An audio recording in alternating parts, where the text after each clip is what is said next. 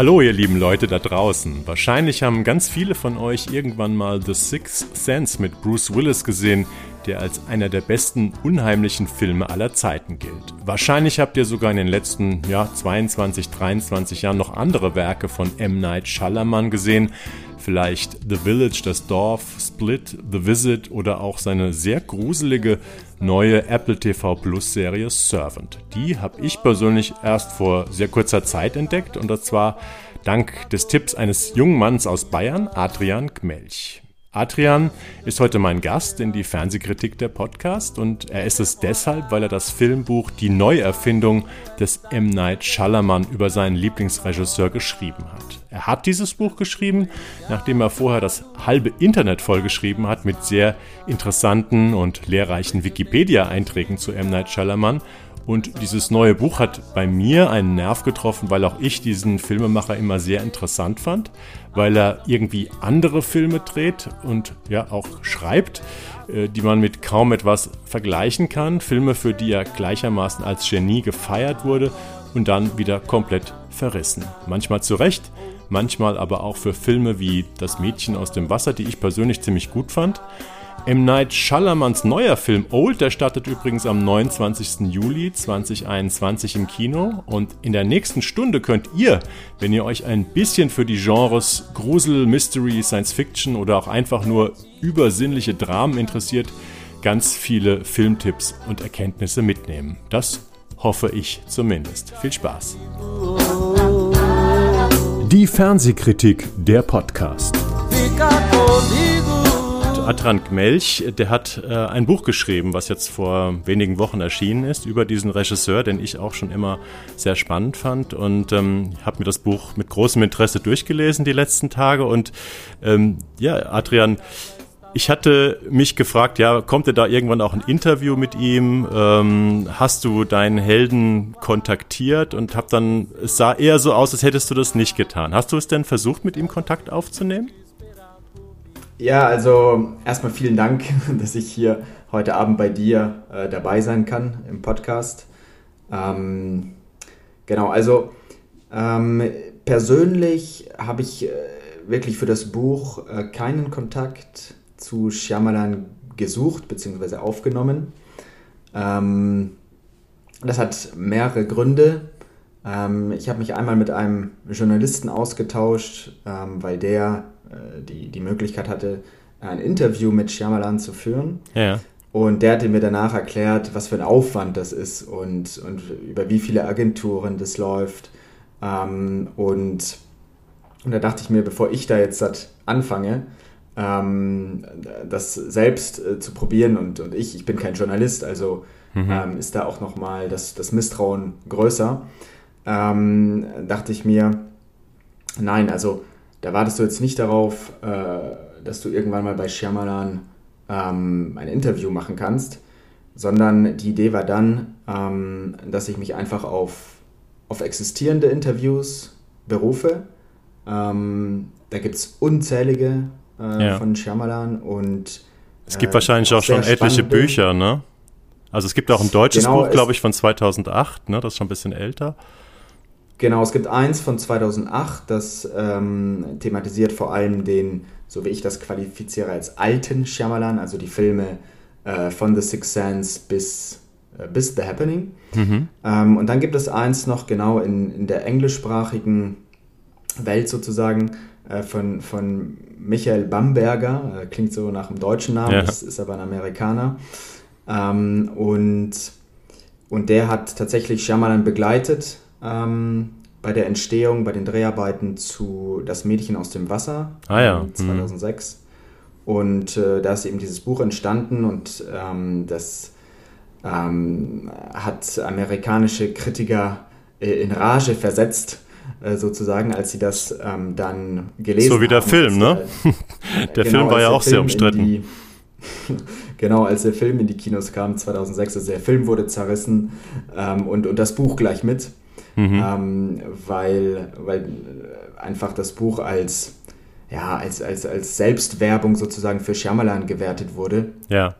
Und äh, was ich jetzt so nicht äh, bestätigen äh, würde, ähm, sondern das muss man schon differenzierter sehen.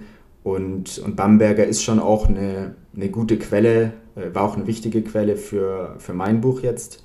Ähm, aber das stimmt, da muss man immer so ein bisschen drauf achten, ja. ähm, ob das jetzt objektiv genug ist. Aber es ist zum, zumindest ein spannendes Buch, was, was der also, Bamberger da herausgebracht hat. Ich äh, ich habe auch, ich kann das so total verstehen, wenn du, äh, ich gehe geh ja jetzt mal von stark davon aus, dass du ein großer Fan von ihm bist. Und ähm, da ist ja einmal mhm. die Sache, will man seine großen Idole überhaupt treffen oder ähm, hätte man dann das Gefühl, dass man vielleicht enttäuscht ist hinterher? Ähm, das ist ja auch so ein Gedanke. Ist das auch einer, der dir kam oder hingen das jetzt nur mit praktischen Barrieren zusammen, dass du sagtest, nee, ich mache es ohne Interview?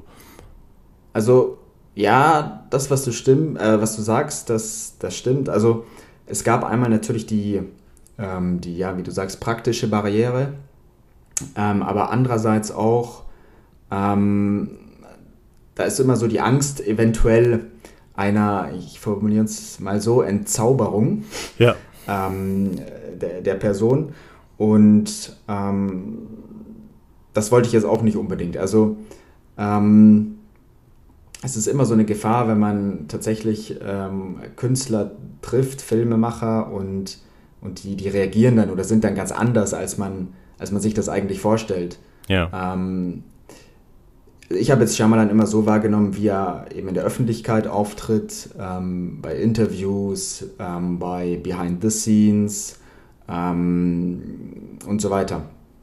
Da ist, ähm, da ist ja eigentlich, ich habe mir auch ein paar, Entschuldigung, Adren, ich habe mir auch ein paar in Talkshows, großen amerikanischen Talkshows, wo er aufgetreten ist, habe mir ein paar Szenen angeguckt. Er scheint ja eigentlich so ein bisschen der nette Typ von nebenan zu sein. Ne? Also jemand, der nicht unbedingt äh, jetzt mhm. hohe Barrieren aufbaut, wenn man ihn trifft, oder? Hast du da andere Sachen gehört?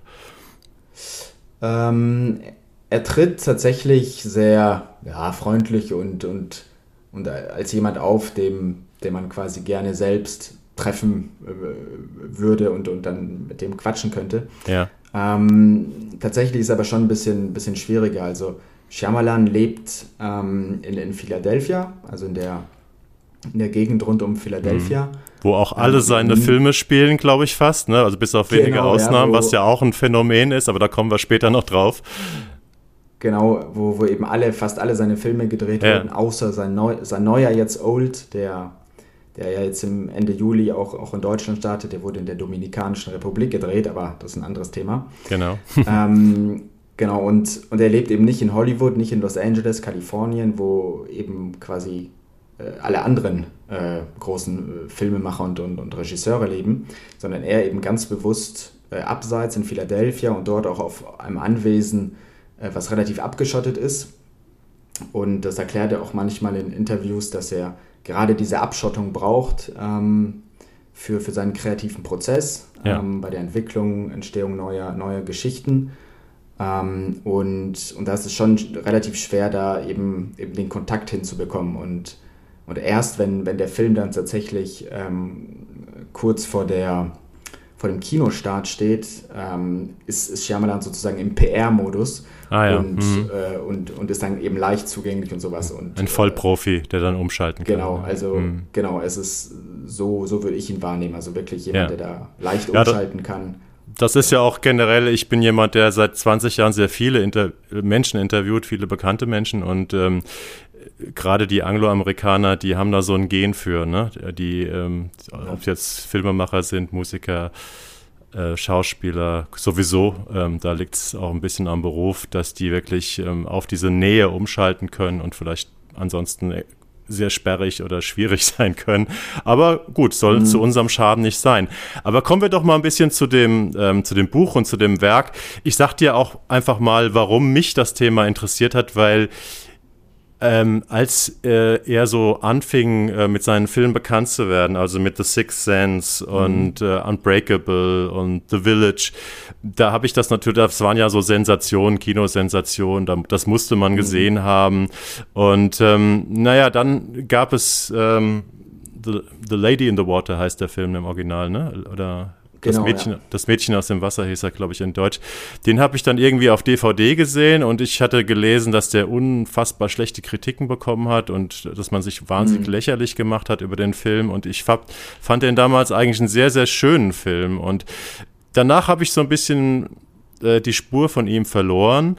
Ähm, habe aber mitbekommen, dass sein Werk immer sehr, sehr umstritten war. Also einmal war er so berühmt und viele Leute, also es gab immer sehr mhm. gespaltene mhm. Kritiken und dass du genau darüber ein Buch geschrieben hast und auch vor allem mir dann eine, ein paar Empfehlungen gegeben hast, Filme zu sehen, die etwas neuer sind, die ich tatsächlich, von denen ich nur am Rande mal gelesen hatte, obwohl das natürlich äh, ja auch Erfolge waren. Mhm. Ähm, da, da, muss ich dir erstmal für dankbar sein, weil ich habe einige sehr gute Sachen gesehen jetzt auf deinen Tipp hin. Ähm, und ich habe auch die aktuelle Apple-Serie von ihm, die er produziert hat, Servant, ähm, angefangen und finde die auch ganz großartig. Ähm, aber mhm. was hat dich denn zu ihm geführt und warum würdest du sagen, ist er ähm, ja was ganz Besonderes oder jemand ganz Besonderes unter den Filmemachern? Mhm. Ähm, ja, das ist schon mal eine gute, gute Analyse, die du da ablieferst quasi und auch eine persönliche ähm, quasi, was, wie du so Shyamalan empfindest und, und wieso du jetzt plötzlich wieder Interesse hast daran. Ähm, das ist ganz lustig, weil ähm, eine Kritik zum Buch ähm, im Filmmagazin Deadline, ähm, da hat die ähm, Rezensentin geschrieben, hier schreibt kein Filmwissenschaftler, sondern ein Aficionado, also ja. ein, ein, quasi Fan. Ein, ein Anhänger, ja. ein Liebhaber und so. Und, und das trifft es äh, schon auf den Punkt. Also ähm, Shyamalan hat mich ähm, seit meinen zwölf Jahren äh, begleitet. Ähm, da habe ich den entdeckt, ähm, zufällig ähm, im Fernsehen, äh, Science, ja. also sein Film von 2002. Und das hat mich stark beeindruckt und ähm, und seitdem habe ich äh, quasi die ganze Karriere verfolgt und, und, und jeden Film und äh, ganz viel gelesen und, ähm, und fast kein anderer Filmemacher äh, hat mich quasi äh, dermaßen ja, berührt und, und, und, und beeinflusst. Und ähm, jetzt, äh, als Shyamalan quasi mit seinen neuen Filmen ab 2015 ähm, zurückgekehrt ist, nach seiner äh, Blockbuster-Phase mit, mit Die Legende von Ang und ja. After Earth. Also auch zwei Filme, die, die quasi gescheitert sind äh, ja. beim Publikum und auch bei der Kritik. Ähm, eben 2015 zurückgekommen ist ähm, mit The Visit. Ja, großartiger Film. Und, und, ja, finde ich auch. Ähm, und, und danach äh, Split und Glas. Und und da dachte ich, okay, jetzt ist tatsächlich der Zeitpunkt gekommen, um, um ein Buch darüber zu schreiben, um, um zu analysieren im Grunde, was, was hat den alten Shyamalan ausgezeichnet und, und was ist jetzt der neue Shyamalan, ja? Mhm. Also wie, wie hat sich Shyamalan quasi gewandelt, wie hat er da auch zu, zu alt, nicht alter Stärke, sondern wie, wie hat er sich neu erfunden?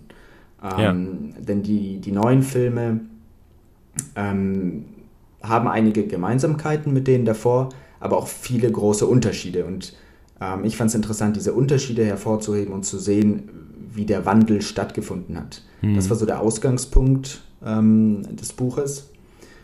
Und ähm, du hast vorhin äh, das Mädchen aus dem Wasser erwähnt. Ähm, und, und dass viele eben gerade diesen Film so stark kritisiert haben.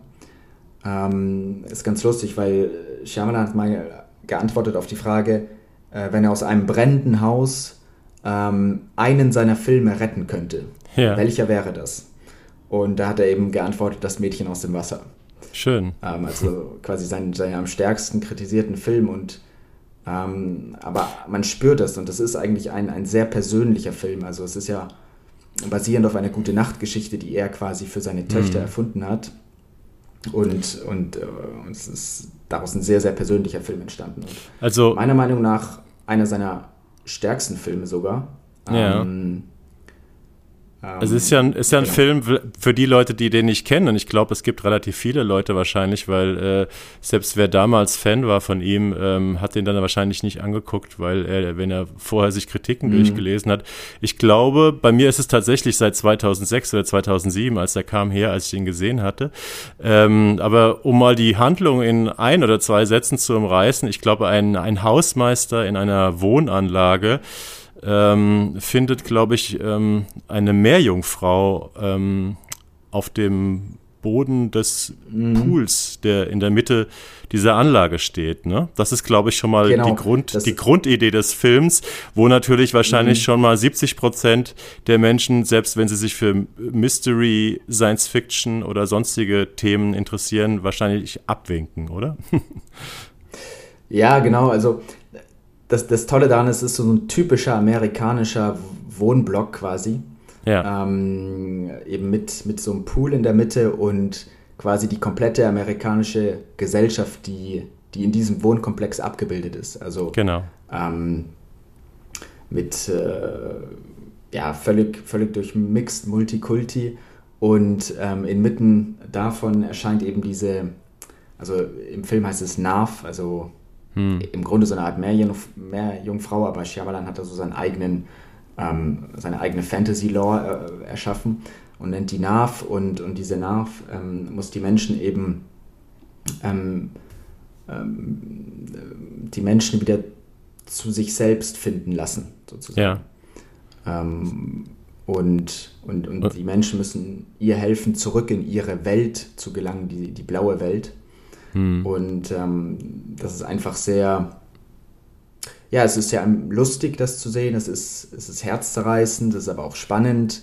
Also es ist so ein Mix von, von einigen Gefühlen, die da zusammenfließen. Und, ähm, und genau, angesichts von anderen, von anderen Shyamalan-Filmen tatsächlich, also ist, ist Lady in the Water eben weniger so Thriller-Horror, wie wie Science und The Sixth Sense und auch The Village teilweise davor war. Und viel mehr eben eher so den Bereich Märchen und ja. äh, genau. Du hast vorhin äh, gesagt, du hast ja, du bist ja eine ganze Ecke jünger als ich. Ähm, das heißt, ich habe ja schon so den, den ähm, mit The Sixth Sense habe ich ihn praktisch schon entdeckt, äh, so wie viele äh, andere Leute. Äh, Bruce Willis, mhm. sehr großartige Film, wo glaube ich der Guardian, hast du glaube ich in deinem Buch geschrieben, ähm, hat mal so eine, der britische Guardian, der ja immer eine gute Quelle ist, um Kunst zu beurteilen, also gerade Popkultur, ähm, mhm. die haben mal so eine Liste gemacht mit den besten Twists äh, der Filmgeschichte und da ist äh, The Sixth Sense glaube ich, auf Platz 1 gelandet, ne? Hast du geschrieben in deinem genau. Buch. Ähm, ja, klar, ist sicherlich einer der berühmtesten Twists und er hat, glaube ich, auch so eine, so eine Marke gesetzt, ne? Dass bei, dass mhm. bei seinen Filmen man eigentlich immer mit dem krassen Twist irgendwie am Ende oder gegen Ende des Films rechnet, der dann alles in einem neuen Licht erscheinen lässt. Aber ähm, du hast ihn ja praktisch mit Science erst entdeckt und dann hast du geschrieben, mhm. weil du erst zwölf warst ähm, und deine mhm. Eltern da auch sehr streng waren oder du denen auch gefolgt bist, äh, musstest du dann erstmal ein paar Jahre warten, bis du die Filme ab 16 überhaupt sehen durftest. Das, bist du so ein braver Junge oder wie, wie hast du das ausgehalten? ähm, Nee, in der Tat. Also ich meine, damals gab es auch noch keine Streaming-Service-Anbieter und so weiter. Also äh, ja. ich glaube, heute ist es tatsächlich einfacher, wenn man, wenn man äh, Filme sehen möchte als Zwölfjähriger, die erst ab 16 freigegeben sind. Das ist jetzt mal mhm. meine Behauptung. Ähm, nee, damals, war das, damals war der einzige Weg im Grunde in den, äh, in den Laden zu gehen und, ja, Videothek, und, äh, ja. und, und Videothek und, und die DVD zu kaufen und zu hoffen, dass man nicht nach einem äh, Altersnachweis äh, gefragt wird. Ja. Ähm, genau, also ich, ja, mir blieb auch nicht viel, andere, viel anderes übrig, als da zu warten. Ähm, aber zum Glück waren eben The Village und, und äh, dann noch Lady in the Water eben alle ab zwölf. Mhm. Und, ähm, und als dann The Happening rauskam, ähm, habe ich es tatsächlich geschafft, äh, mich dann auch ins Kino zu schleichen. Da hast du einen guten äh, Trick in, angewendet, ne? Hast du in deinem Buch geschrieben. Ja, Wie war der nochmal? Ja, genau. ja, weil, weil das ist, war ein Riesenkino ähm, und die haben tatsächlich die, die Karten nur am Haupteingang kontrolliert ja. und nicht mehr äh, am Eingang des Kinosaals. Das heißt einmal und bezahlen und dann reingehen, wo man will, im Prinzip, ne? Genau, genau, habe ich einfach äh, genau ein Ticket dann für eine, für eine andere Vorstellung gekauft und, und bin dann aber äh, zu The Happening und, und ja, das war schon so auch so ein Kick und, ähm, und hat mich gefreut, dann endlich so den ersten Shyamalan-Film im Kino zu sehen. Ähm, und das war auch ein Erlebnis. Also The Happening äh, auch wieder sehr kritisiert, äh, sogar eigentlich noch stärker als, als äh, das Mädchen aus dem Wasser. Ähm, und das ist für mich so einer der missverstandensten Filme vielleicht von, von Shyamalan. Ähm das ist ein, äh, den habe ich tatsächlich noch nicht gesehen, ähm, auch wenn ich natürlich jetzt, nachdem ich mich mit deinem Buch beschäftigt habe, wahrscheinlich alle mhm. nachholen werde. Ähm, das ist so ein Katastrophenfilm, ne? Oder so ein Weltuntergangs, äh, so ein Dystopie oder sowas, ne? Genau, ja. Also da geht's beschreib mal ganz kurz, worum es da geht, The Happening. Ja, da geht es darum, dass eben äh, Pflanzen ähm, ein, ein Nervengift ausstoßen, das eben die Menschen dazu treibt, Selbstmord zu begehen. Ähm, also es ist fast so eine Art Öko-Thriller, ähm, den Shyamalan da auf die Beine gestellt hat. Und ähm, so seine Ausgangsidee war eigentlich ein B-Movie zu drehen. Ja? Mhm. Also äh, wo, wo quasi die, die Qualität ähm, nicht an ein äh, A-Movie heranlangt, ähm, und das Problem ist, dass, dass er diesen Film eben nach Das Mädchen aus dem Wasser gedreht hat. Ja. Und alle dachten, okay, nach Das Mädchen aus dem Wasser muss Shyamalan jetzt wieder beweisen, dass er, äh, dass er etwas drauf hat sozusagen. Mhm. Und die Erwartungen waren eben extrem hoch und jeder dachte, okay, jetzt kommt er mit The Happening, äh, was total nach Thriller und, und Horror äh, aussieht, endlich wieder zurück so zu, zu seinen äh, Six Sense und Science. Ja. Ähm, aber im Grunde ist das Gegenteil der, der Fall, weil The Happening weitaus unsubtiler schon mal von der Inszenierung ist als, als ich nenne sie immer Stimmungsfilme, äh, Six Sense, Science und Unbreakable, die sehr, sehr ruhig äh, und, und besonnen inszeniert sind. Ähm, eben Happening, äh, Altersfreigabe 18, FSK 18, äh, mit, mit ähm, sehr, sehr äh, harter Kost. Also die, die Selbstmorde werden da ja explizit gezeigt. Oder auch zum Beispiel die Szene, die mir immer im Kopf geblieben ist, wo ein, ein Löwe im, im Zoo äh, beginnt, den, den, den Zoowärter aufzufressen. Ja. Ähm, eine sehr krasse Szene. Und, und da steht, und mit The Happening, also da begann tatsächlich diese Wandlung des, des Shyamalan ähm, vom Alten zum Neuen im Grunde.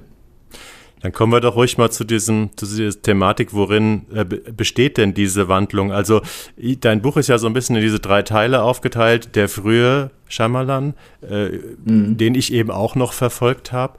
Dann hat er zwei Blockbuster-Hollywood-Filme gedreht mit einem riesigen mhm. Budget. Ähm, das war dieser ähm, Legende von Ang und den ich nie gesehen habe. Und dann diesen Film mit Will Smith und seinem Sohn After Earth, der glaube ich auch ziemlich zerrissen wurde, äh, Scientology-Nähe ja. und so weiter, wo er sozusagen auch so ein bisschen als Hired Hand Regisseur, ich glaube, das waren wahrscheinlich auch beides Filme, wo er nicht das Drehbuch geschrieben hat, ne? Wie sonst normalerweise üblich. Oder? Also die, die Legende Oder von mitgearbeitet Angschon, hat, äh, ja. Hm. Also da hat er selbst das Drehbuch verfasst. Ähm, okay. Und, und bei After Earth hat er am Drehbuch mitgewirkt, hat er auch einen großen Teil geschrieben, aber die Grundidee ähm, stammte eben von, von Will ja. Smith. Und, und dann hat noch ein anderer Drehbuchautor, Gary Whitter, Whittaker, glaube ich, ähm, ja. so die, einen großen Teil geschrieben und Shyamalan hat dann auch nochmal äh, genau. dann drüber. Und nach diesen beiden Blockbustern, wo ähm, war er praktisch, hast du geschrieben in deinem Buch, äh, ja, so ein bisschen erledigt, ne? Also sein Name war so ein bisschen mhm. Kassengift und er musste sich neu erfinden. Und das ist dieser neue Shyamalan, über den du schreibst. Und worin besteht dieser, dieser neue Shyamalan? Also was hat er dann genau gemacht? Ähm, genau, also nach, nach After Earth, also After Earth war sozusagen der erste Film, der plötzlich ohne äh, dem Namen M. Night Shyamalan vermarktet wurde. Also tatsächlich äh, schreibe ich auch, glaube ich, äh, dass Shyamalan seinen Namen verloren hat. Hm. Und tatsächlich davor wurden die Filme fast ausschließlich mit seinem äh, Namen vermarktet. Ja. Ähm, also Shyamalans äh, Name war quasi wichtiger als als äh, die Namen von, von großen Stars. Die, ja, die so wie Alfred Hitchcocks äh, genau, Vertigo also so oder so. Ne? Das gibt es ja gar nicht so viele Regisseure, äh, genau. wo man mit dem so Name above Title äh, mäßig wirkt, ja. wirbt. Ne? Ja. Also da ist Shyamalan eigentlich einer der, der seltenen aktuellen Regisseure, die die weiter jetzt mit, mit dem Namen, mit dem eigenen äh, Namen vermarktet werden. Jedenfalls äh, nach After Earth, ähm, genau, Katastrophe. Äh, Shyamalan wurde als, als Regisseur bewusst kaschiert, sozusagen bei der Marketingkampagne. Hm. Ähm, und danach äh, war es klar, also wenn, wenn er weitermachen wollte, dann musste er sich neu erfinden, äh, etwas Neues finden, weil die Studios haben ihn auch abgelehnt, also keiner wollte da mehr irgendwas produzieren. Ähm, und dann hatte Shyamalan sozusagen die Idee, seinen nächsten Film ja, äh, selbst zu produzieren, also selbst äh, das Budget aufzubringen. Ähm, das war möglich, weil, weil die Grundidee relativ einfach umsetzbar war und ähm, das Casting auch recht überschaubar blieb und eben keine großen Stars gecastet wurden. Und äh, genau, da hat eben Shyamalan aus eigener Tasche 5 Millionen äh, US-Dollar aufgebracht, ähm, um da eben The Visit zu drehen. Ja. Und, und danach, nachdem der Dreh fertig war ähm, und die erste Fassung stand, ähm, war eben jetzt die Frage, wie bekomme ich den Film eigentlich ans, äh, ans Endpublikum? Also ähm, da brauche ich doch, doch äh, eine Partnerschaft oder einen Vertreiber, einen Filmverleiher. Mhm. Und dann ist er tatsächlich nach äh, Los Angeles äh, geflogen, hat sich da dann wirklich mit nochmal mit, äh, mit Filmbossen, ähm, Studiobossen treffen können. Und, mit dem äh, fertigen dann Film auch, dann praktisch im Gepäck, ja? Genau, mit dem fertigen Film im Gepäck. Und ähm, der Film ist einfach extrem schlecht angekommen. Ähm, mhm. und, und keiner wollte den vertreiben. Ähm, und, und da ist man halt jetzt schon so bei der, ja, was, was wird jetzt aus Shyamalan im Grunde? Wird das jetzt gleich ein äh, Direct-to-DVD-Release äh, oder was? Also schafft der, der Film das nicht mal ins Kino. Ja. Ähm, und, und letztendlich hatte dann äh, Shyamalan die brillante Idee im Grunde, sich an, an einen Produzenten zu, zu wenden, also Jason Bloom ähm, der bekannt ist äh, mit seiner Produktionsfirma Bloomhouse äh, Pictures ähm, und, und so Micro-Budget-Horrorfilme äh, produziert hat äh, anfangs. Und, und der hat tatsächlich dann so das Potenzial in diesem Film gesehen und, und gesagt, ich, äh, ich helfe dir, wir, wir basteln jetzt noch ein bisschen gemeinsam daran. Und dann äh, werde ich, werd ich dir einen Deal mit, mit Universal ähm, bringen sozusagen und ja. aushandeln.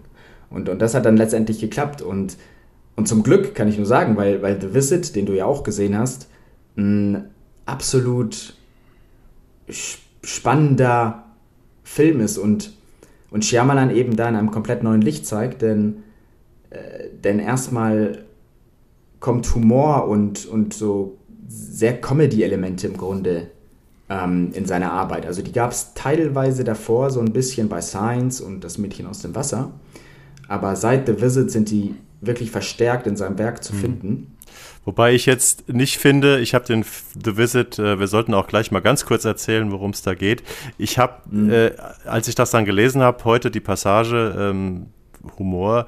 Äh, es ist jetzt kein lustiger Film, es ist sicherlich keine Komödie, es ist ein ganz, ganz äh, unheimlicher Film und der erzählt äh, von zwei Kindern. Das Mädchen ist eher schon so halbwüchsig, Jugendliche. Mhm. Ihr kleiner Bruder ist schon noch eher Kind ähm, und die leben bei ihrer alleinerziehenden Mutter. Der Vater ist weggegangen, hat die Familie verlassen und diese Mutter ist aber auch mit ihren eigenen Eltern zerstritten, hat äh, die schon ganz lange nicht mehr gesehen und dann wollen die Kinder Kontakt aufnehmen mit den Großeltern. Die Mutter verbietet es ihnen auch nicht. Also das ist alles so die Vorgeschichte. Und dann fahren die praktisch für eine Woche zu diesen, alleine zu mhm. diesen Großeltern in den Urlaub ohne die Mutter, weil die ja den Kontakt abgebrochen hat. Und dieser Film äh, wird so, ist es so ein Found-Footage-Film. Also das Mädchen mhm. dreht ein Video, ein, eine Art Dokumentation über diesen Besuch bei den Großeltern und man sieht praktisch nur die Bilder, die sie mit ihrer Videokamera aufgemacht hat.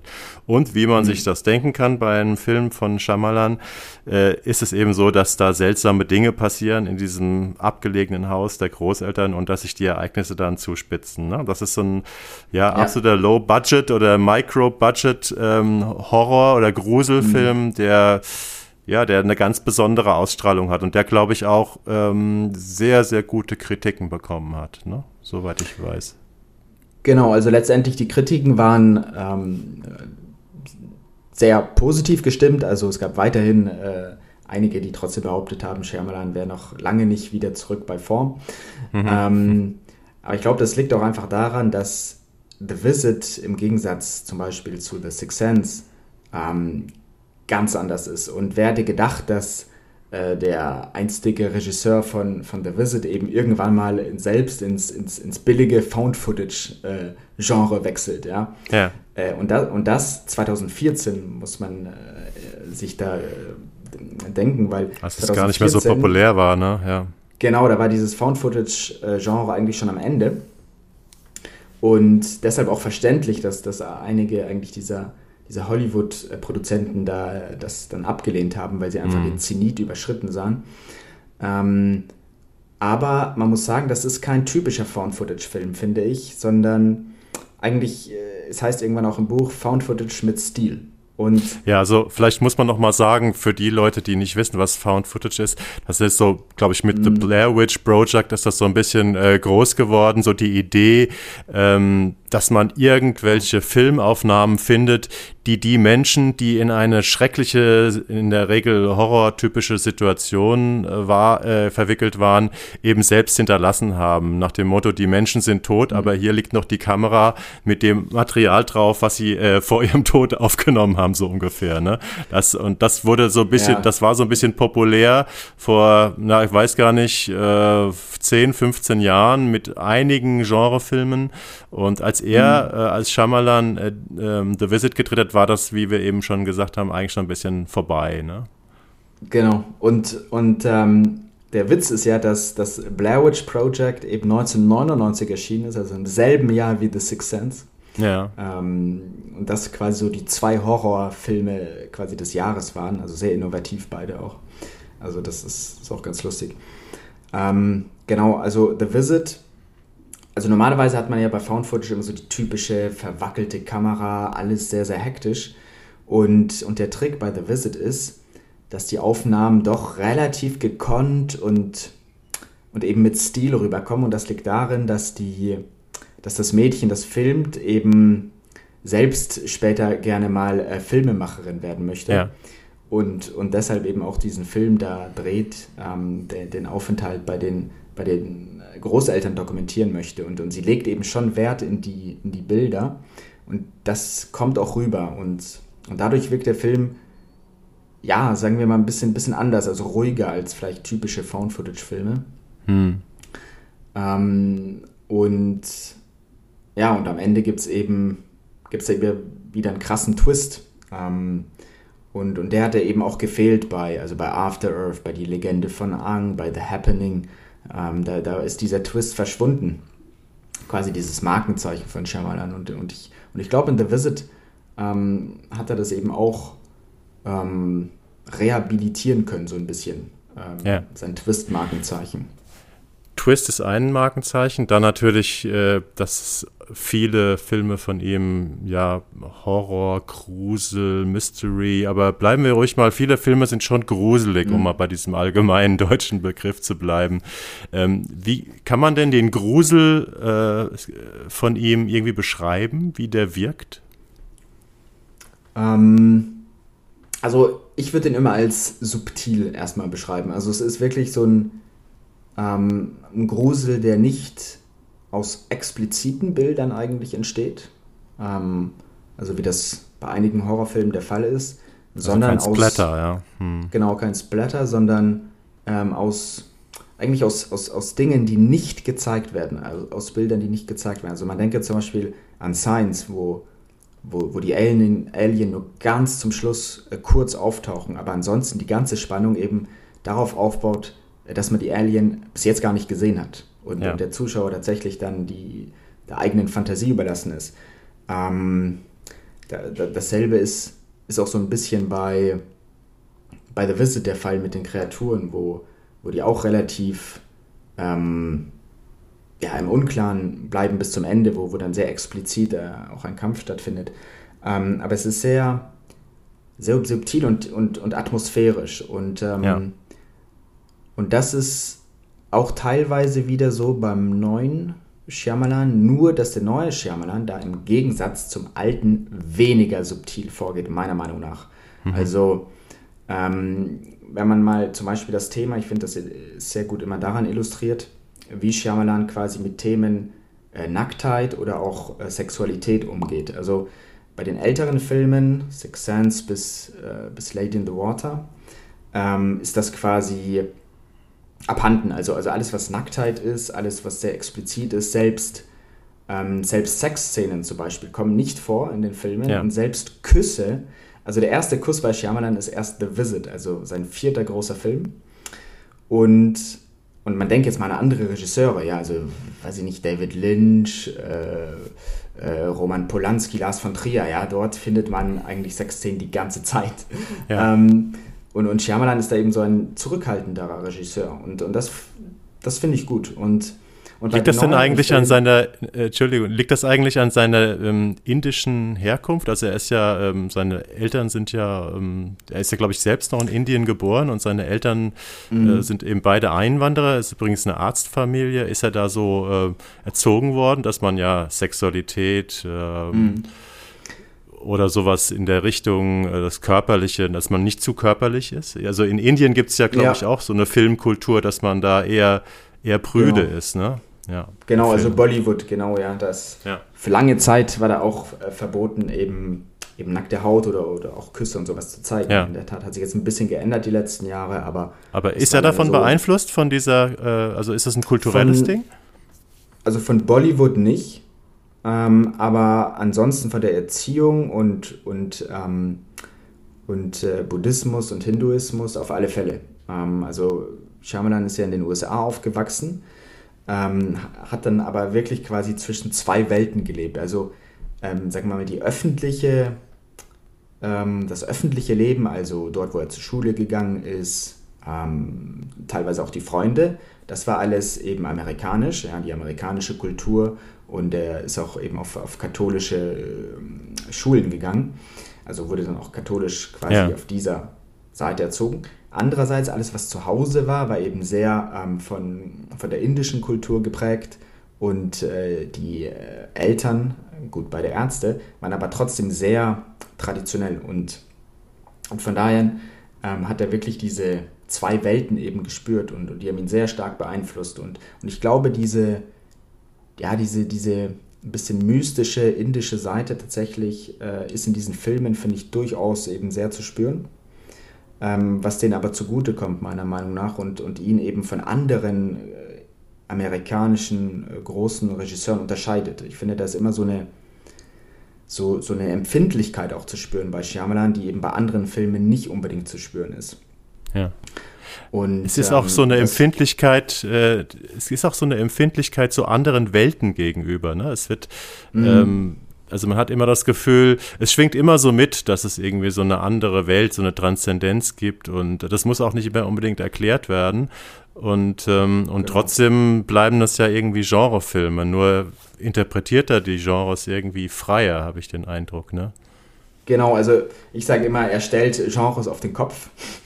Ähm, und, und das, glaube ich, war auch so gerade so ein Punkt, der, der mich da bei Shyamalan besonders interessiert hat und dann auch angezogen hat. Also, dass er quasi an ein Genre herangeht. Man nehme zum Beispiel The Happening, also Katastrophenfilm, und das dann komplett umkrempelt. Also, ähm, also Katastrophenfilme normalerweise leben ja von, von äh, mächtigen Bildern, von, weiß ich nicht, Schneestürmen, von ja. einstürzenden ähm, Wänden, von Explosionen, was weiß ich. Und, und er ist ja komplett anders herangegangen. Er hat gesagt, also äh, nein, ich, ich in, äh, inszeniere so, sozusagen das Gegenteil. Und, und der Gag ist ja, dass der Titel The Happening ist, also, also das, was mhm. passiert. Aber letztendlich in dem Film könnte man sagen, passiert jetzt eigentlich nicht viel, weil, weil das große weltweite Phänomen erst am Ende passiert und da hört der Film aber auf. Ja. Und, und das ist wirklich so, und ich glaube, diese, dieses Entgegen der Genreerwartungen zu inszenieren, ähm, ist, ist auch gerade etwas, was einige Kritiker gerade im amerikanischen ähm, ähm, Bereich sehr, sehr gestört hat. Hm. Und, du hast, und du hast doch geschrieben, dass die ähm, europäische Kritik eigentlich seinen Film gegenüber immer insgesamt positiver eingestellt war und ist. Ne? Genau, genau, ja. Also ja. Ähm, da sieht man auch so einen Unterschied, so kulturellen Unterschied. Auch zum Beispiel in Japan wird Shyamalan oft ähm, viel positiver aufgenommen ähm, ähm, als, als zum Beispiel in den USA. Ja. Und man hat ihm auch immer mal wieder ähm, nahegelegt, dass er irgendwie näher am, ja, im europäischen Filmstil sei, was jetzt auch immer das genau ist. Ähm, aber das, das wurde auch äh, immer mal wieder thematisiert, ja. Hm.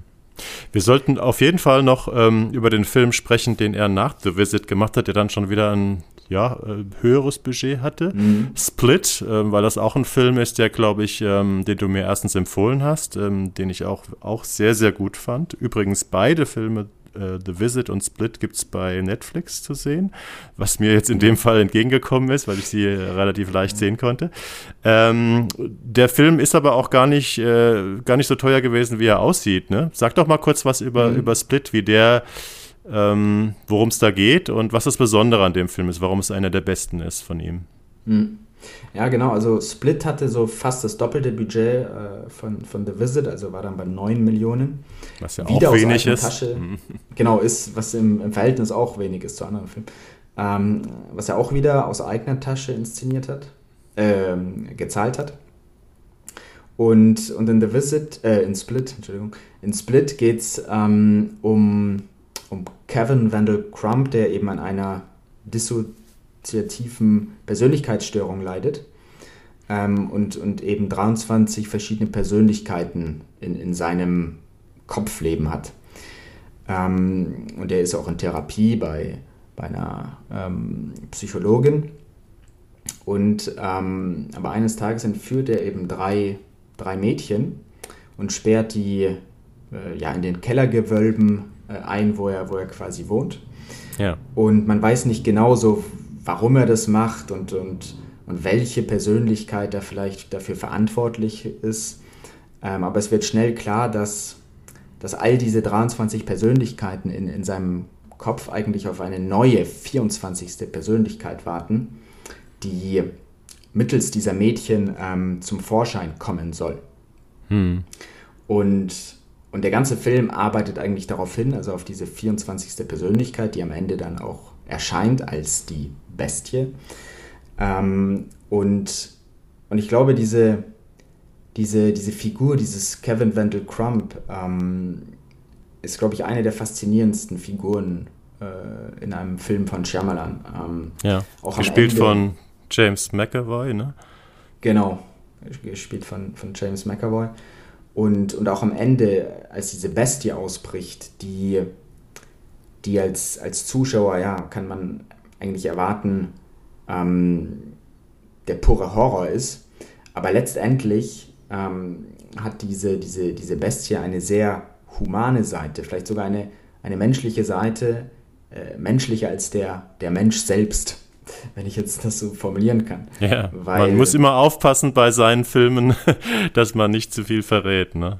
Genau, also ich will jetzt nicht unbedingt in Details gehen, aber ähm, auf alle Fälle ist das sehr, äh, sehr, sehr spannend bei, bei Split. Ich muss sagen, ich habe Split erst, glaube vorgestern gesehen und das ist ein relativ langer Film. Ich glaube, da geht es so ein bisschen über zwei Stunden. Ähm, und also diese, ähm, ist ein hervorragender Film, ist sehr, sehr spannend, ähm, sehr gut gespielt auch. Ähm, und diese Showdown-Szene, wenn man es so will, so mal sagen will, ist wirklich eine der, ist wirklich eine der besten und spannendsten Showdowns, die ich in den letzten Jahren gesehen habe. Also das ist schon wirklich ein mhm. Film, der einen mitnimmt, sag ich mal. Also auch in Sachen Spannung und ja. Thrill. Ja, auf, auf alle Fälle. Und, und was ich glaube ich auch wichtig finde bei, bei Split ist dieses Thema Trauma und, und wie Shyamalan eben Traumata behandelt. Ja. Ähm, und, und, da habe ich auch eben ein ganzes Kapitel äh, im, im, im, Buch äh, darüber geschrieben, weil alles, was Vergangenheit ist und die Bewältigung von, ähm, von Traumata ähm, und, und, und Shyamalan als Psychologe quasi, ähm, zieht sich auch so ein bisschen durch sein ganzes Werk, aber äh, finde Er ist auch mit einer Psychotherapeutin verheiratet, glaube ich, ne? Und die haben, glaube ich, Ge drei ja, genau, mittlerweile erwachsene Töchter, ne? Genau, ja, mit, mit einer Psychologin und, ähm, ja. und genau, die, die, haben drei, drei Töchter, genau, ja. Ähm, wo übrigens zwei Töchter auch so ein bisschen in die kreativen äh, Fußstapfen äh, ihres Vaters treten, weil, weil die eine, äh, Saleka heißt sie, ähm, äh, auch kreativ äh, unterwegs ist, aber so eher im Musikbereich. Also Musikerin, Sänger, ja. Mhm. Genau, Musikerin. Und die andere, Ishana, ähm, tatsächlich im Filmbusiness auch ist. Ähm, und, und, und äh, Shyamalan unterstützt hat, äh, unter anderem äh, bei seiner Serie Servant, ja. ähm, wo sie auch als, ja, als Regisseurin sogar ein paar Folgen dann Ach, tatsächlich. Okay, ja. Ja, ja, das war ja auch noch ein war ja auch noch ein super Tipp. Also äh, damit sind wir auch beim Fernsehen so ein bisschen. Ähm, also er hat schon äh, Wayward Pines gemacht, eine, eine Mystery-Serie. War die nicht auch mit Mel Gibson oder wer hat die Hauptrolle gespielt nochmal? Ähm, nee, die war mit Matt Dillon. Ach, Matt Dillon, mit Matt Dillon. Ich wusste, einer dieser 80er Jahre Menschen. Ähm, ja. Ich hatte die damals sogar besprochen. Ähm, ich habe sie damals nicht ganz so stark gesehen, aber ich glaube, sie hat irgendwie doch ganz gute Kritiken bekommen, zumindest die erste von zwei Staffeln. Ähm, mhm. Wollen wir die mal weglassen, sonst wären wir vielleicht wirklich zu lang, aber ja. ähm, es sei denn, du willst da noch explizit was zu sagen, aber wirklich sehr spannend also, ist die Apple, Apple TV Plus Serie Servant, die jetzt mhm. aktuell dort läuft. Aber sag, ich, ich spüre es, du möchtest noch was zu Wayward Pines sagen. naja, ähm, da, ich glaube, das Wichtigste an Wayward Pines ist, also da hat Shyamalan zwar mitgewirkt, aber weitaus nicht so stark wie zum Beispiel bei Servant. Also ja. Wayward Pines, da hat er den Pilot inszeniert. Mhm. Ähm, und dieser Pilot war extrem wichtig für Shyamalan, weil das war eben nach After Earth seine erste Arbeit und die war extrem befreiend für ihn. Also da hat er so ein bisschen durchs Fernsehen eigentlich wieder ähm, den, den Geschmack am Filmemachen sozusagen äh, erlernt. Ja. Ähm, also weil Fernsehen einfach ganz anders funktioniert als Kino und, und da man da viel ja, billiger und günstiger dreht. Und, und gerade das hat er dann eben auch für, für The Visit umgesetzt. Also da war Wayward Pines schon extrem wichtig, so in, in seiner Entwicklung sozusagen. Ähm, aber tatsächlich hat er nur den Pilot inszeniert und dann so ein bisschen am, am, am, am Story-Bogen, äh, Arc äh, gearbeitet. Aber ähm, ganz Wayward so Pines eben ja. war, war er dann nicht mehr genau. Wayward Pines war, soweit ich mich erinnere, äh, es war fünf Jahre her, dass ich mir zwei, drei Folgen angeguckt habe, so ein Matt Dillon kommt irgendwie in so eine merkwürdige Stadt und ähm, da passieren merkwürdige Dinge. Also so ein mhm. klassisches, äh, da kommt man auch irgendwie schlecht raus oder so. Also ein ganz klassisches Mystery, ganz klassischer Mystery-Plot. Genau, also auch, auch, auch sehr an, an uh, Twin Peaks erinnernd, vor allem die ersten zwei Folgen. Ja. Ähm, und, und genau, und, und Lynch eh, eh ein, ein Regisseur, der eben der den, den neuen Shyamalan stark beeinflusst hat mit, ähm, mit einigen äh, Arbeiten, aber ja. das äh, wird auch, auch im Buch thematisiert. Aber Servant, die ähm, aktuelle ähm, Apple Plus Serie, ähm, wo ich mir jetzt auch ein paar Folgen angeguckt habe ähm, und ich die ziemlich gut finde. Ähm, sag doch mal ganz kurz äh, vielleicht die Grundidee für die Leute, die die, die Serie nicht kennen. Ja, genau. Also in, in Servant geht es eigentlich darum, also ein, ein Ehepaar, ähm, das, das äh, ihr Neugeborenes verloren hat ähm, und, und, äh, und die Frau sich da in Therapie befindet und von ihrem Therapeuten so eine Reborn-Doll äh, bekommt. Das ist so eine sehr lebensechte äh, Puppe sozusagen, die, die das echte Kind, ähm, das was eben gestorben ist, ersetzen ja. soll. Ja? Und das gibt es tatsächlich, also diese Art von Therapie ähm, unter anderem in den USA. Also die Puppe fand und ich schon mal sehr gruselig, schon, eigentlich. da stimme ich dir zu. Ja. Also die ex extrem, äh, extrem realistisch sieht die auch aus. Also. Ja. Ähm, und genau, und, und das geht dann so weit, dass sie, dass man da so in dieser ähm, im, ja, dass man das so echt wie möglich wirken lässt. Ähm, kommt dann das Paar oder vor allem sie dann auf die Idee, auch eine Babysitterin anzustellen für diese Puppe, was schon mal völlig absurd ist. Hm. Ähm, aber es kommt dann sogar so weit, dass eben ähm, so eine Nanny dann, dann zu ihnen kommt und, ähm, und dann. Ganz junges Mädchen Puppe, eigentlich, ne? Ja. Genau, ganz junges Mädchen und, und diese Puppe dann annimmt. Ja, ohne irgendwie groß das zu hinterfragen oder sowas, sondern tatsächlich so tut im Grunde, als wäre es ähm, äh, ein echtes Baby. Ja. Ähm, und ja, und der und Vater, also der Mann, ist im Prinzip dann alleine als der, der, eine, der Einzige, ja. der in diesem Haushalt sagt, äh, das ist, äh, wir machen hier ein Spiel. Ja. Die anderen tun so, als wäre es ernst. Und es gibt nur noch einen Vertrauten des Mannes, das ist nämlich mhm. der Bruder von der, von der äh, Mutter, die das Baby verloren hat. Ähm, der, den er sozusagen, mit dem er sich darüber unterhalten kann. Und ich glaube, die komplette Serie mhm. spielt nur in diesem Haus, in, natürlich auch wieder in Philadelphia, ähm, genau. wo dieses ja gut situierte Ehepaar lebt.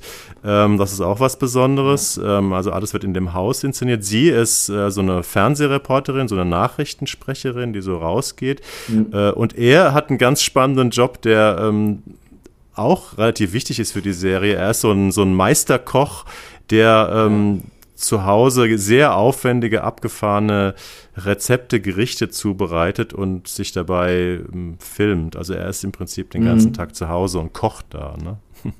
genau, und, und das ist eben auch so, so ein ganz wichtiges Element in der, in der Serie, weil, weil die Gerichte, die er kocht und wie er sie zubereitet, ähm, quasi diese, diese Grundatmosphäre äh, und Stimmung ähm, der Serie wirklich unterstreicht. Also ja. Ähm, da kann es ganz blutig mal in der Küche zugehen, ähm, dann aber auch wieder ganz sanft. Und also steht so ein bisschen im Grunde das, was so gekocht wird und wie es zubereitet wird, für die Gefühle eigentlich, die, die da so im Haus äh, äh, sind. Ja.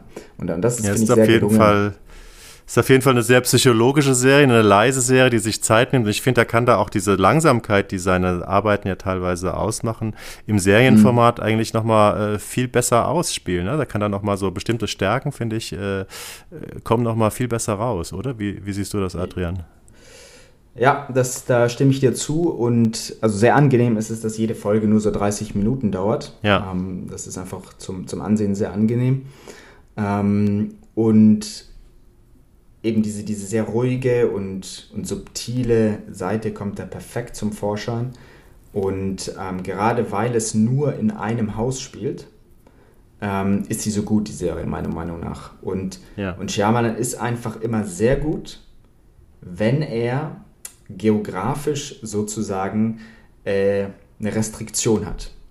Ähm, also von Raum und Zeit quasi. Also das sieht mhm. man bei Servant, das Sieht man aber auch eigentlich bei The Visit, wo, wo es fast auch nur so, im Haus der Großeltern fast im Haus spielt der Großeltern, ja. Ähm, selbst bei Split, wo äh, mehr als die Hälfte nur im Kellergewölbe fast Ja, spielt, in diesem Gewölbe. Wieder, hm. Genau.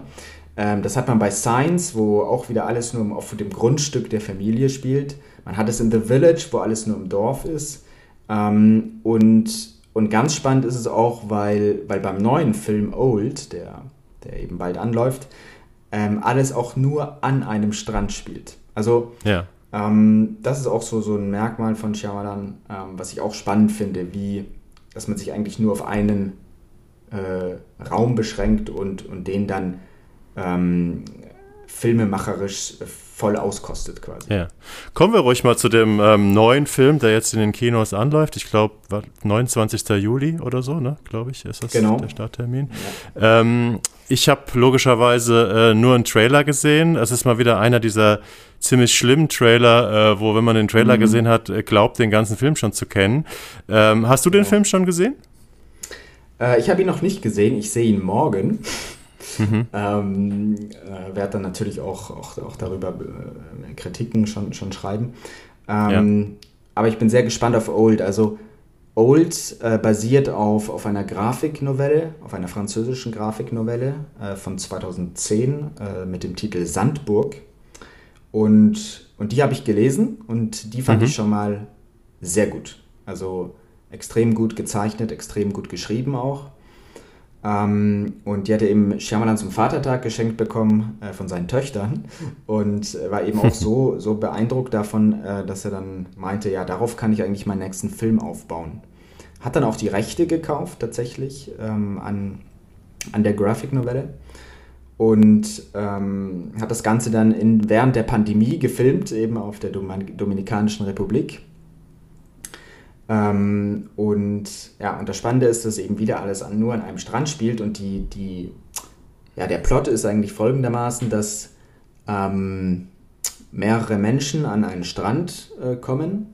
Also Urlauber und, eigentlich, ne? Ja, ja genau, eigentlich mhm. für einen Urlaub und, und da merken, dass sie plötzlich extrem schnell altern.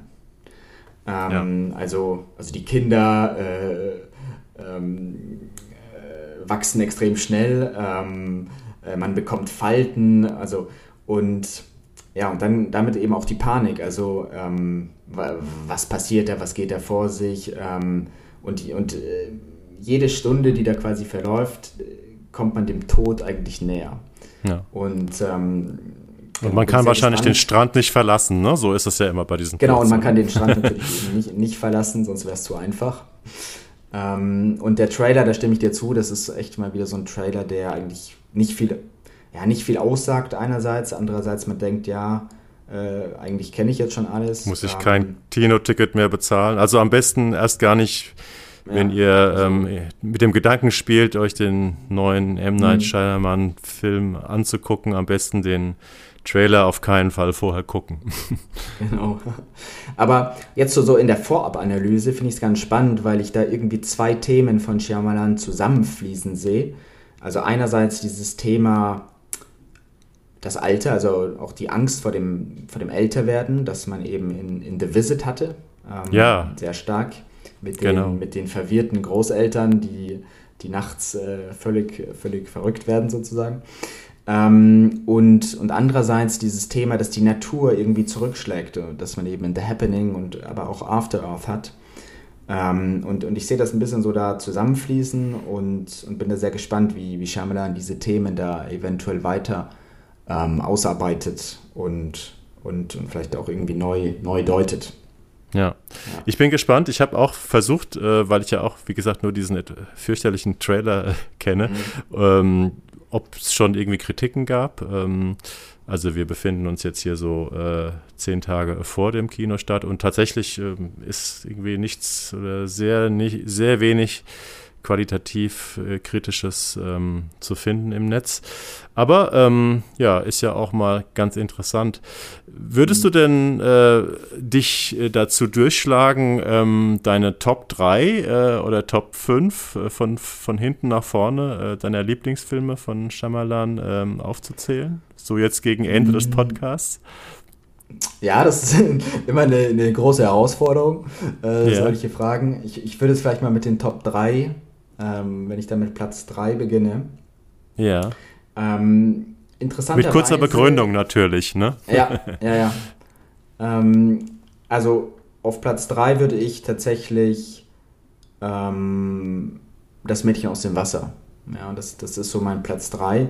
Ähm, der Shyamalan einfach von der anderen Seite zeigt, ähm, von einer sehr persönlichen Seite und, und wie das Ganze umgesetzt ist, mit welcher äh, mit welcher Kunst eigentlich, mit welcher Affinesse und, und mit welch stark äh, durchkomponierten Bildern von, von Christopher Doyle, ähm, der, ja. der Stammkameramann von Von Kar Wai. Von Kar Wai, ähm, ja. Mhm. Sind, sind sehr, sehr schöne Bilder und, und auch die Geschichte ist sehr, sehr ergreifend und, und erzählt eigentlich viel über den Menschen und, und, und, und deshalb ist das so mein Platz 3. Mhm. Ähm, Platz 2 ist, ist für mich Split. Ähm, ja. So der neue Shyamalan, der expliziter wird, ähm, der, der rasanter wird, der, der verspielter ist, der plötzlich irgendwie jünger auftritt. Ähm, also Split ist so ein Film, finde ich, den hätte auch ein jüngerer Regisseur machen können, so ein bisschen so, vielleicht nicht unbedingt Anfang der Karriere, aber, aber so äh, drei Filme oder so danach. Ähm, ja. Und ähm, auch sehr, sehr gekonnt durchkomponiert, ähm, auch von der Thematik äh, sehr, sehr spannend. Ähm, und ähm, genau, und, und, also den würde ich auf Platz 2 setzen. Und auf Platz 1 ähm, The Village. Ah, ähm, das hätte ich jetzt nicht gedacht. The, ja. The, Village, einer, wirklich einer meiner Lieblingsfilme, nicht nur von Shyamalan, sondern quasi allgemein. Ähm, der hat mich sehr, sehr stark beeindruckt damals und ähm, der hat eine unglaubliche Atmosphäre durch die Kamera von Roger Deakins. Ähm, unglaublich so, atmosphärische Aufnahmen. Ja. Also selten in einem Film gesehen. Ähm, und ich mag es auch, dass, dass es eigentlich eine Liebesgeschichte ist. Also, es klingt jetzt vielleicht ein bisschen platt, aber ähm, es ist so eine Liebesgeschichte, eine ganz andere, ganz anders erzählt. Also typisch Shyamalan, mal wieder ganz anders erzählt.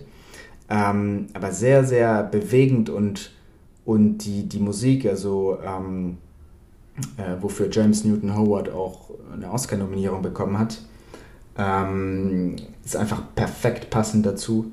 Ähm, und und selbst der doppelte Twist am Ende, ähm, wo viele sagen, das geht viel zu weit, äh, das ist jetzt aber völlig übertrieben, äh, finde ich, find ich in dem Zusammenhang der Geschichte doch sehr, sehr passend.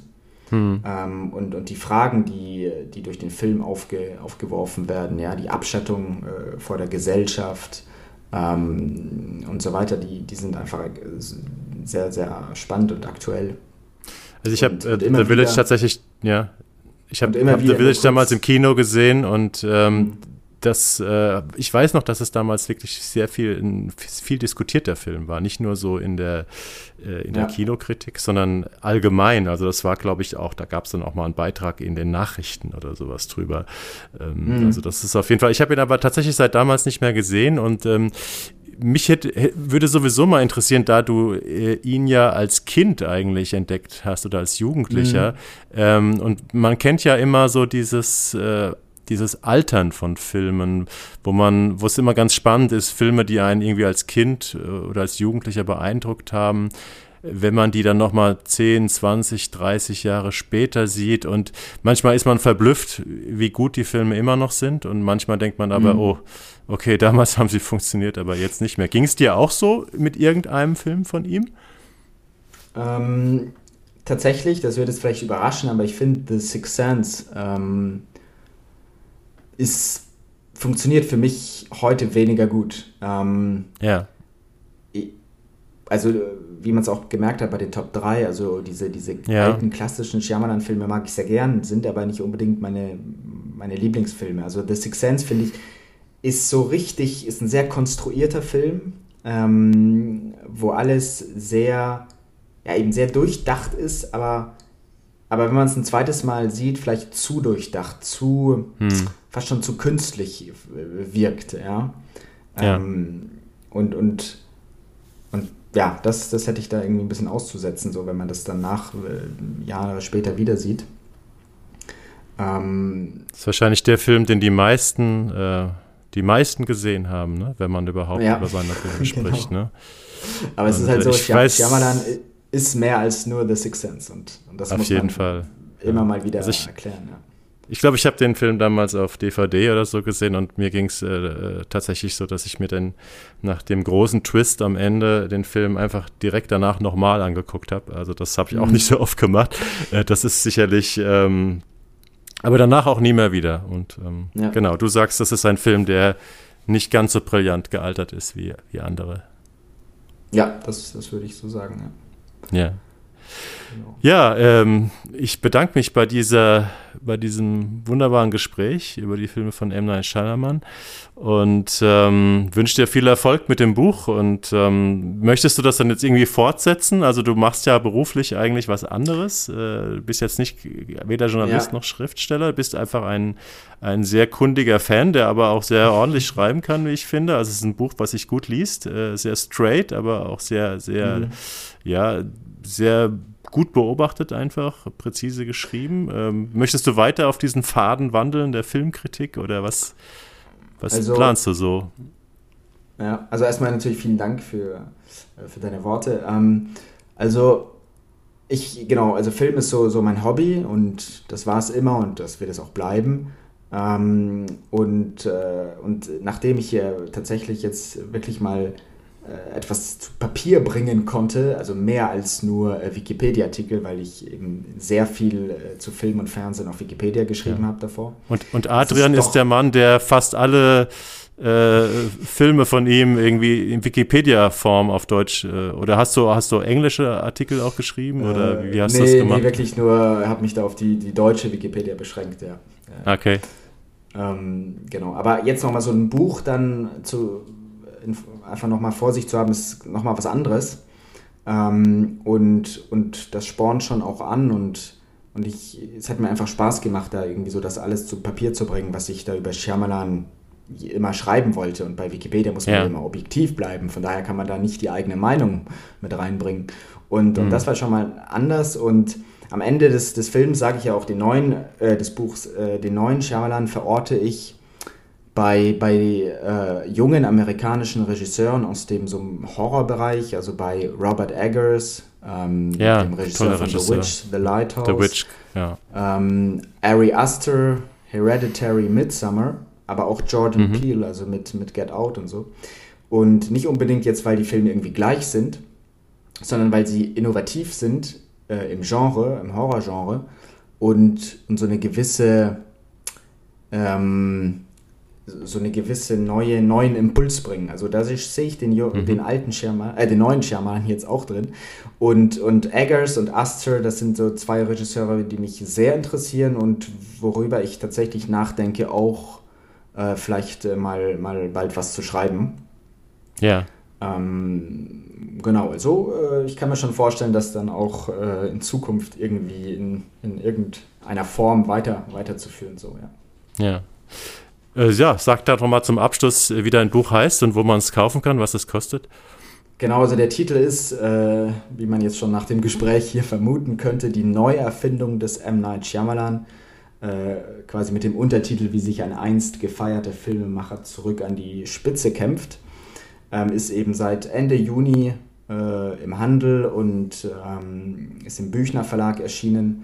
Ähm, Verlag, der, der sehr auf so Medienwissenschaft und, und Sachbücher ja. ähm, fokussiert ist und da auch sehr, sehr interessante Bücher einfach, einfach rausbringt. Ja, genau. Ja, dann äh, sind wir gespannt, was als nächstes von dir kommt und wir sind natürlich auch gespannt auf die neuen Filme und vielleicht Fernsehserien. Servant äh, ist eine zweite Staffel, glaube ich, draußen, ne? Ist das richtig? Genau, die, die zweite Staffel ist draußen. Finde ich jetzt persönlich ein bisschen weniger gelungen, aber die, die erste okay. ist auf alle Fälle sehenswert. Ja. Ähm, genau, und ich bin eben sehr gespannt, äh, wie es da mit Old jetzt äh, weitergeht bei Shyamalan und ob da quasi meine These bestätigt wird, äh, dass es die Neuerfindung ist von Shyamalan. Und was ich ganz lustig vielleicht noch zum Ende, ähm, ich habe einige Interviews gelesen von Schauspielern und von Shyamalan selbst zu Old. Und, und einige haben eben wortwörtlich von der Neuerfindung gesprochen, was ich ja. sehr lustig fand. Äh, weil ich mich damit ja so auseinandergesetzt habe. Also wurdest mal du bestätigt in deiner Theorie. Ich danke dir, Adrian. Das war ein ganz tolles Gespräch und ich glaube, die Hörer haben äh, hoffentlich mehr als einen Filmtipp oder Serientipp mitgenommen. Ähm, es ist wirklich ein Regisseur ähm, mit einem eigenen Universum, der ähm, das Eintauchen, das Eintauchen in dieses Universum oder in diese Universen lohnt extrem, wie ich finde, auch wenn man ihn vielleicht aus den Augen verloren hat. Und ja, insofern ähm, haben wir, denke ich mal, ein paar Anregungen geschaffen. Ich wünsche dir noch einen schönen Abend in Frankreich, ja. wo du lebst. Und, genau, ähm, im Exil sozusagen. Ja, äh, arbeitsjobmäßig. Und viel Erfolg mit dem Buch. Ähm, bis bald. Ja, ne?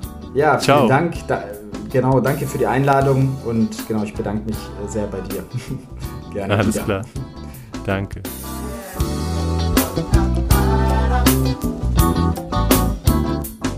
Der Buchautor und M. Night Shyamalan-Experte Adrian Gmelch war heute mein Gast in die Fernsehkritik der Podcast und wegen der Filme, die ich zur Vorbereitung auf dieses Gespräch schauen durfte, habe ich persönlich wieder richtig Lust auf diesen Regisseur und auf übersinnliche bis gruselige Stoffe bekommen. Vielleicht geht es euch ja auch so.